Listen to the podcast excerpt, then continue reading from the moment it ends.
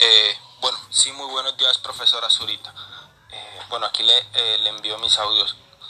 bueno, profe, lo que, lo que se busca es explicar aquí en este documento la importancia de los estudios culturales latinoamericanos.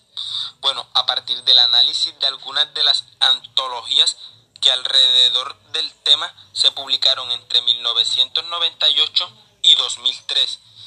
Bueno, profe, aquí se busca entender la dinámica de la organización de los grupos, la circulación de los autores,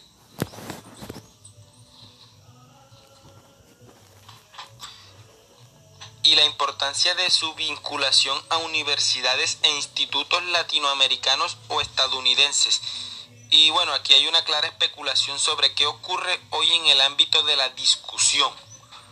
Bueno, por esta razón es pertinente pensar que los estudios culturales latinoamericanos constituyen una corriente académica de análisis e, e interpretación y conforman una escuela, es decir, la recepción de los estudios culturales en los países de la región ha sido sobresaliente, aunque siempre ha estado acompañada de una serie de cuestionamientos o discusiones, digámoslo así, relacionadas con las especificidades continentales y las características de sus respectivas realidades nacionales.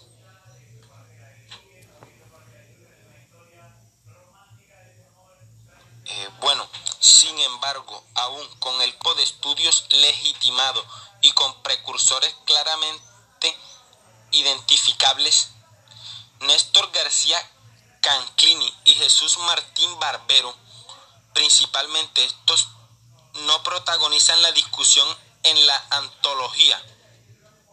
De igual forma, si bien el texto introductorio enfatiza en las implicaciones del proceso de la globalización con elementos de análisis propios de los estudios culturales latinoamericanos, como el papel de las industrias culturales, los cruces entre cultura popular y cultura de masas, los problemas de homogeneización y de territorialización cultural, tales conceptos y discusiones son poco significativos en el corpus de la antología.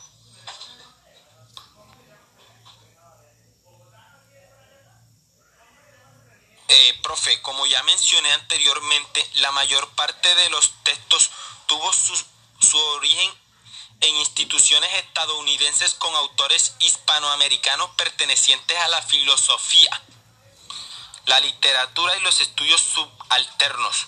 Su énfasis está principalmente en el problema de la poscolonialidad y sus consecuencias sobre lo latinoamericano.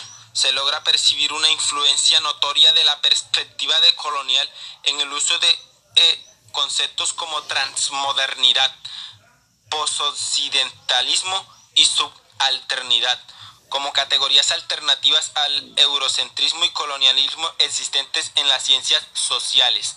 Por esta razón se logra una búsqueda de nuevas vetas de reflexión.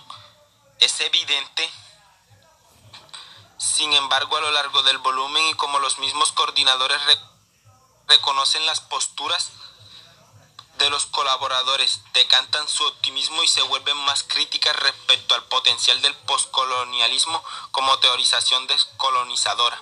Eh, bueno, gracias, profe. Esto fue todo, pues, el análisis en, bueno, precursor en diferentes notas de voz. Eh, gracias.